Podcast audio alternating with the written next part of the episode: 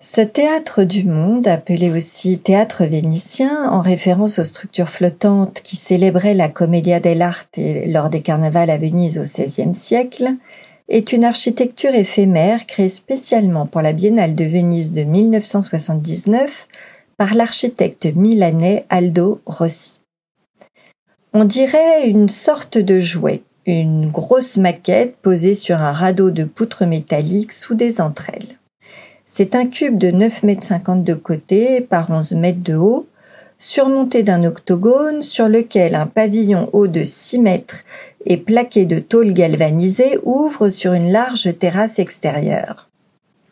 L'ensemble est couronné d'une sphère piquée d'un drapeau triangulaire culminant à 25 mètres. La structure interne, tapissée de bois à l'intérieur comme à l'extérieur, est constitué de tubes en acier entièrement démontables. Une fois entré, le visiteur voit deux cages d'escalier symétriques qui encadrent une scène fantôme cernée de gradins. Ces derniers relient entre elles les marches qui mènent aux galeries supérieures.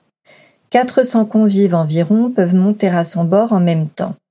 Pour Aldo Rossi, le binôme architecture-ville est indissociable.